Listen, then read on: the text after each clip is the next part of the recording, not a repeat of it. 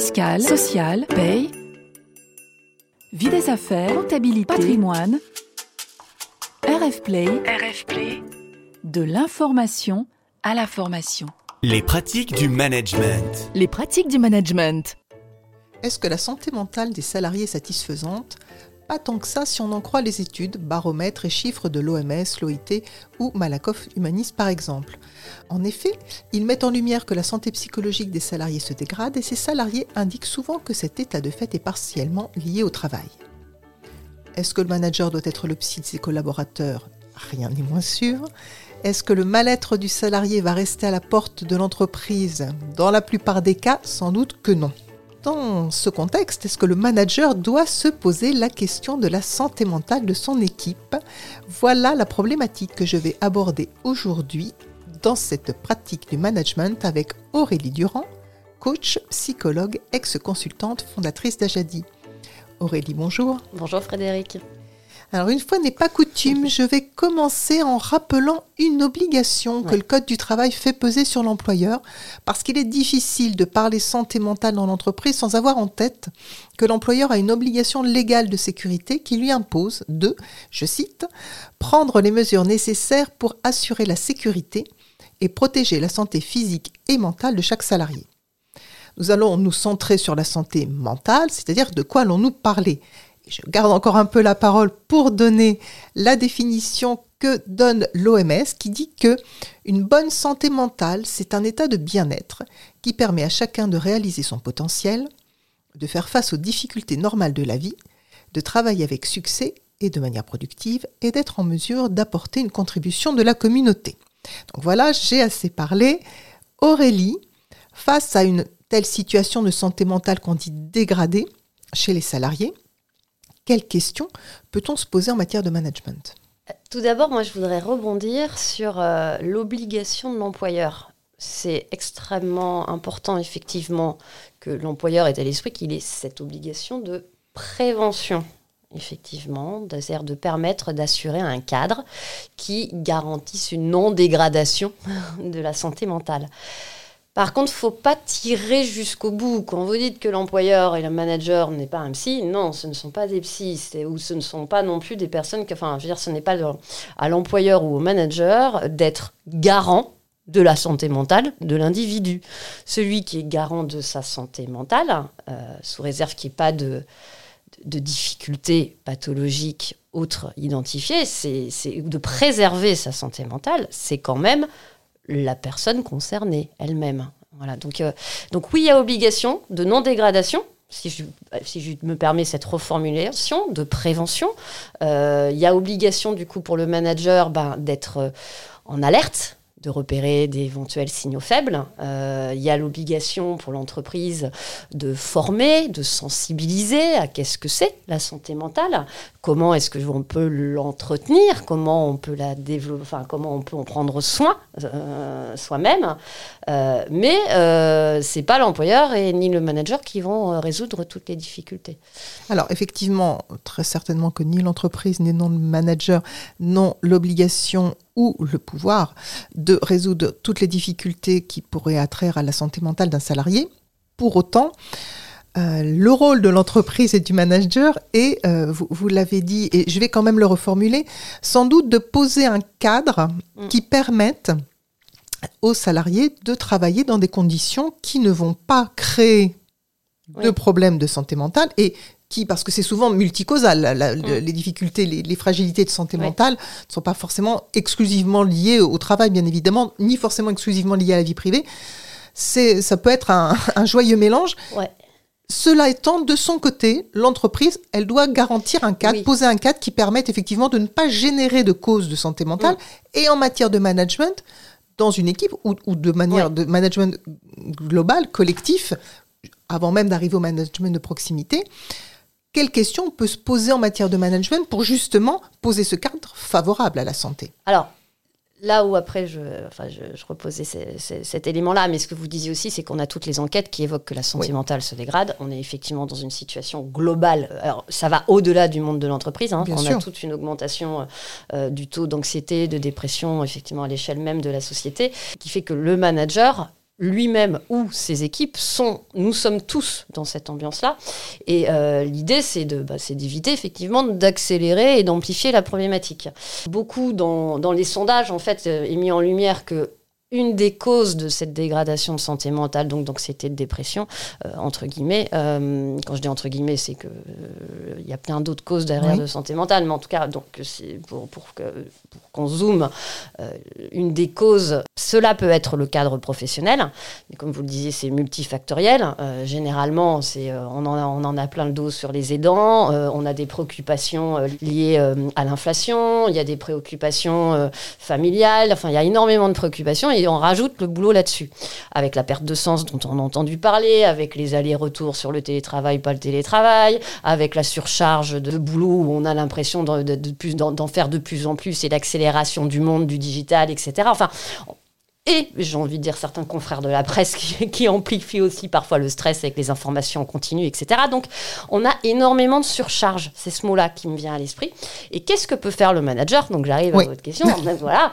Eh ben, euh, le manager, il a quand même une équipe à faire tourner, il y a quand même une charge de travail à mener. Donc effectivement, l'entreprise est responsable de s'assurer qu'elle donne bien les moyens en face des, ressources, en face des objectifs qu'elle euh, fixe. C'est-à-dire qu'elle euh, doit s'assurer que la charge de travail est, est une charge de travail acceptable ou en tout cas tout à fait entendable pour l'individu. Ça, c'est pour, pour revenir là-dessus. Après, pour éviter qu'il y ait une surcharge mentale, la surcharge mentale, elle peut être liée à la charge de travail, elle peut être lié à des préoccupations parce qu'il y a un manque de, perception de sécurité psychologique. Et quand on parle de sécurité psychologique, ça veut dire que le manager doit pouvoir permettre un cadre sécurisant. Mais le cadre sécurisant, c'est pas que je suis obligé, j'ai l'autorisation de tout faire dedans. C'est un cadre, dans lequel je peux exprimer en toute liberté et euh, sous un regard euh, sans jugement qui je suis, c'est-à-dire que je peux être qui je suis en présence des autres. Donc euh, le manager a pour obligation de s'assurer que ce cadre relationnel de sécurité psychologique est bien présent dans son équipe entre les individus. Donc de faire attention aux petites violences du quotidien, euh, aux petits sujets de discrimination, je dis petits hein, sans, vouloir minimiser, hein, mais à, des phrases qui qui pour lui peut-être ne sont pas choquantes, mais qui peuvent blesser quelqu'un, euh, parce que ça, ça peut créer, euh, à force, on va dire, une tension ou en tout cas une forme de, de, de, de mal-être euh, dans les relations. le manager, il doit aussi donc s'assurer bah, que les objectifs sont clairs, euh, voilà, que les moyens sont en face, comme je le disais, mais aussi que les rôles et les responsabilités sont clairs. Et que si pour X ou Y raison, parce que dans nos organisations matricielles, bah, des fois, euh, c'est pas si clair que ça, hein, on a quand même besoin de travailler ensemble et puis de, s'ajuster aux interfaces, bah, que ça soit reconnu et qu'il y ait du soutien, il y ait de la, co-réflexion, qu'il y ait des, des temps de, de partage pour que l'individu ne se sente pas seul avec son problème. Bon, voilà, c'est quelques exemples que, euh, que le, manager peut, euh, enfin, on va dire de préoccupation, pas de préoccupation, mais en tout cas de points de vigilance et de points d'attention que euh, le manager peut avoir. Autre question qui se présente pour, pour les managers, Aurélie, c'est lorsque ils ont un doute sur peut-être un, salarié qui aurait une, fragilité, je vais dire un problème de santé mentale, même si j'aime pas beaucoup le terme de problème, mais voilà, qui souffrirait d'un problème de santé mentale, qui serait fragilisé.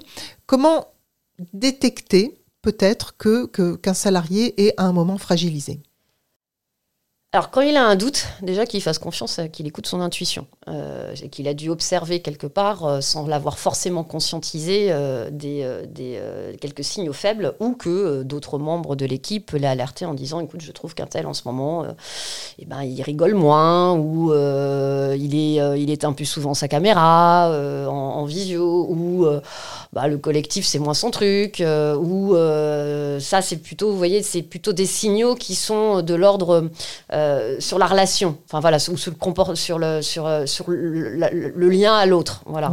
Euh, on peut avoir des personnes qui sont un peu plus susceptibles, qui sont beaucoup moins tolérantes à, la, à des remarques, enfin voilà. Donc ça, ça manque. Il y a une tension relationnelle qui s'installe.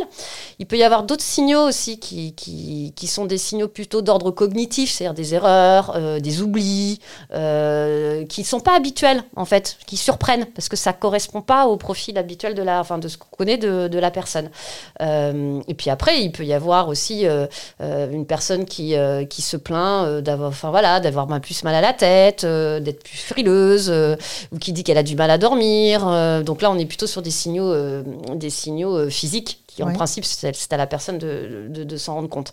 Donc, on a les signaux relationnels, on a les signaux cognitifs, on a les signaux physiques, on a, euh, en fait, et c'est surtout tout changement qui apparaît et qui dure. Voilà, c'est euh, tout changement de, comportement, euh, de réaction euh, qui nous surprend par rapport à une personne. Ça ne veut pas dire que la personne a un problème dit de santé mentale. Je trouve que ce, ce- ce- ce mot est très juste parce que c'est euh, c'est une aparté que je fais. Euh, c'est très important qu'on prenne en compte la santé mentale parce que très souvent, depuis très longtemps, on la mettait de côté parce qu'on n'en parlait pas. C'est le problème de santé mentale, il en est fou, enfin, c'est pas bien. Et puis, ça se dit pas d'être, d'avoir des difficultés de santé mentale. Donc, je trouve ça extrêmement bien que la parole se libère et que, euh, bah, voilà, ce sont des handicaps, enfin, c'est une forme d'handicap ou de difficulté non visible. Donc, euh, c'est pas, on s'est, s'est pas, on s'est cassé, c'est pas, on s'est cassé la jambe, on s'est cassé le moral. Donc, euh, bah ouais, mais c'est aussi grave et aussi difficile que si on s'était cassé la jambe. Donc, moi, je trouve ça très bien qu'on en parle. Par contre, je trouve que c'est fort encore dans, euh, en termes d'image dans l'inconscient euh, collectif et que du coup c'est toujours un peu stigmatisant voilà Euh, mais une personne qui a des difficultés pour revenir sur la question une personne qui a Mm. des, où on observe ses signaux faibles ne veut pas dire qu'il y a forcément un problème de santé Mm. mentale c'est une personne qui est en difficulté de surcharge mentale de surcharge émotionnelle qui est en sa- avec sa balance du stress qui est en train de déraper et c'est une personne qui, qui, qui, avec laquelle il va falloir du coup être dans une position d'écoute, d'attention, d'accueil de, et de, surtout d'ouverture de porte pour lui dire j'ai observé un certain nombre de, de, de- de choses qui me laissent penser qu'il y a quelque chose qui ne va pas en ce moment. Qu'en est-il? Après, la personne, elle est libre ou pas? Voilà, de répondre. Oui, elle est libre. Je ne sais pas si ce sera aussi simple. Alors effectivement, hein, c'est- là qu'on arrive euh, vraiment au cœur du problème au quotidien, c'est que le manager, et souvent le manager de proximité, doit, vous venez de le dire, s'en préoccuper, doit Mm. aller vers le salarié, si ce n'est que, comme vous l'avez dit, cette vulnérabilité, les salariés ne sont pas habitués à en faire état, ils n'en Mm. ont peut-être pas envie, et que euh, le manager, selon son nombre d'ancienneté, euh, je veux dire un jeune manager, pas évident non plus pour Non. lui euh, d'aller se, se coller à la question avec quelqu'un. Donc, comment faire en tant que manager pour aborder la question? Et puis, alors, je vous pose les deux questions, je vous laisse y répondre. Est-ce qu'il peut pas lui aussi se faire aider là-dedans Si, c'est ce que. bah, Hein euh, c'est, euh, voilà, votre deuxième question, il a, et une partie de la réponse que je voulais apporter, c'est que euh, par rapport à l'obligation légale, l'entreprise a une obligation de prévention, de trois niveaux de prévention. Il y a le primaire qui est, euh, qui est de prévention, je donne de, de l'information, je sensibilise, je transmets de la formation à mes collaborateurs pour que ça soit déjà le collaborateur lui-même qui se rende compte que sa balance n'est pas OK et qui lève le doigt en disant Chef, là, j'ai- besoin d'aménagement, j'ai besoin, là, il y a ça qui va pas, euh, comment est-ce qu'on peut faire. Et ensemble, euh, il y aura un dialogue pour voir quelles sont les modalités d'adaptation du poste de travail qui sont envisageables. Ça, on commence à toucher aussi là plutôt sur ce qu'on appelle la prévention secondaire. Et puis après, il y a lorsqu'il y a eu la difficulté, on est effectivement dans euh, comment est-ce qu'on organise aussi la- le retour, à le retour au poste de travail. Mais là, on est sur des cas où il y a... euh, Ouais, on le verra peut-être, on le verra peut-être voilà. après. oui. Mais pour revenir sur notre jeune manager de proximité euh, qui observe ça et ou avec, qui est face à un collaborateur qui n'a pas forcément envie d'en parler parce que, euh, alors, en principe, dans un climat de sécurité psychologique, on peut en parler, mais on est dans un monde qui est l'entreprise. Dans, dans ces moments-là, on peut perdre aussi en discernement euh, et ne pas, euh, voilà, ne pas avoir envie de déranger, avoir peur des réactions de l'autre. Enfin, on est tous dans une surcharge émotionnelle qui nous empêche d'être totalement objectif. Euh, et le manager, son rôle, dans son rôle de prévention, c'est juste de dire j'ai observé, dans un souci d'efficacité par rapport à mon rôle, enfin d'efficacité au sens efficacité de l'équipe, parce que forcément tout ça, ça va avoir un impact aussi sur l'équipe. Donc le manager, il est aussi en charge de se préoccuper de la, de la dynamique d'ensemble de l'équipe. Donc euh, euh, donc c'est par rapport à cette dynamique d'ensemble, s'il y a un des collaborateurs qui va moins bien et ça impacte aussi l'équipe, il a la responsabilité de prendre ça en compte et il a la responsabilité de, de le nommer et d'alerter après euh, sous couvert qu'il a informé son collaborateur de je vais remonter cette interrogation à la médecine du au, RH ou qu'en est-il toi de ton côté? Euh, Es-tu soutenu? As-tu euh, voilà euh, as-tu contacté la médecine du travail ou autre? Enfin voilà, quels sont les soutiens que tu as? En fait, il a pour responsabilité en fait de nommer une des observations qui l'interpellent, qui l'inquiètent, d'avoir une discussion avec son une discussion, un échange pour voir si son collaborateur a des ressources à sa disposition ou en tout cas pour informer son collaborateur des ressources que l'entreprise met à sa disposition parce que l'entreprise va mettre des cellules d'écoute, va mettre, euh, il y a la médecine du travail, les assistantes sociales, il y a les RH. Donc il y a énormément de ressources qui sont mises à disposition pour soutenir un collaborateur en difficulté. C'est pas le manager qui va prendre en charge. Le manager, il prend en compte et il oriente. Voilà, donc il va être le relais éventuellement avec les RH, mm. éventuellement avec un service social si on est en interne, ou les RH le dirigeront la personne vers euh, d'autres cellules externes qui peuvent l'aider. Euh, le manager, on doit, vous l'avez cité, euh, c'est quand même important de former les managers à détecter ces signaux, à avoir les éléments de langage, peut-être aussi à prendre conscience de ce qui, dans leur mode de management, de façon tout à fait, euh, j'allais dire, innocente, enfin innocente, je trouve, je trouve pas l'adjectif, enfin sans le vouloir, on peut avoir un type de management qui va créer éventuellement une pression, une tension chez des collaborateurs, alors que ce n'est pas du tout ce qu'on souhaite quand on manage. C'est-à-dire qu'on peut tout à fait avoir, surtout quand on est en, management opérationnel, quoique, euh, c'est, euh, on peut avoir, on a tous des personnalités différentes, on a tous des rythmes et des énergies différents. Et effectivement, si on est un manager euh, ou une personne orientée solution, qui parle vite ou beaucoup, qui, je souris en pensant à moi, qui parle vite ou beaucoup, qui euh, qui est euh, dans le euh, on y va, on y va tous ensemble, c'est génial parce que qui aime l'émulation collective, qui aime le il va se dire c'est tout ce qu'on demande du super manager héros, etc. Donc ouais, sauf que si en face de lui, son équipe a plutôt besoin de silence, son équipe a plus besoin de structure, son équipe a plutôt besoin euh, euh, d'y aller étape par étape. ça va pas, ça va coincer. Donc, pour le manager, ce qui est important, c'est de pouvoir prendre du recul sur l'effet qu'il produit chez les autres par son comportement et par son enthousiasme naturel ou par son besoin de contrôle. C'est-à-dire que quelqu'un qui peut aimer, qui est très sensible aux détails, qui aime que, euh, je souris aussi parce que moi, quand je regarde les documents PowerPoint, s'il y a un manque une majuscule sur, euh, il y a une série de tirés de boulets de pointe, s'il manque une majuscule, je vais dire c'est pas carré, il manque la mm. majuscule. Bon, franchement, ça sert pas, ça, ça, change pas le fond du message, donc c'est pas hyper important. Mais il peut y avoir des managers comme ça qui, qui s'accrochent à, des points de détail, et, ça peut devenir fatigant et stressant pour des personnes qui ont plus de mal à se concentrer, pour qui euh, ce qui compte c'est le résultat et pas forcément la forme, enfin voilà, qui ont des personnalités différentes. Donc mais c'est au manager d'avoir conscience de l'effet et de l'impact qu'il produit. Mais j'ai envie de dire, c'est aussi dans les deux sens. C'est-à-dire que euh, c'est aussi au collaborateur de comprendre le chemin qu'il doit parcourir à partir du moment où ça a du sens, ce que demande le management, ou pourquoi est-ce que le manager réagit comme ça et quel sens. Donc en fait, c'est vraiment un, dialogue qui doit s'installer sur, OK, on est différents.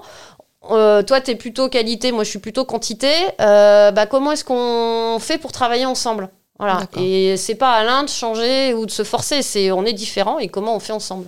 Ok. Et alors, vous avez évoqué tout à l'heure euh, un point, je vous ai un peu interrompu, mais je souhaite qu'on y revienne maintenant. C'est le point particulier du salarié qui s'est arrêté un temps, hein, en arrêt de maladie, parce que justement, il y avait ce problème de, surcharge euh, au travail ou global dans sa vie mentale qui a fait qu'il s'est arrêté. Il revient, le manager sait, hein, peut-être pas l'équipe, mais en tout cas le manager sait qu'il y a eu cette fragilité qui a amené un arrêt. Euh, ça va être un peu délicat, peut-être ce retour pour la personne, peut-être un peu délicat aussi pour le manager parce que l'idée, ça n'est pas de stigmatiser la personne, mais l'idée, c'est peut-être pas non plus, mais vous pourrez me dire tout à fait le contraire, de faire comme si de rien n'était. Ah comment j'assure un bon retour à cette personne dans l'équipe?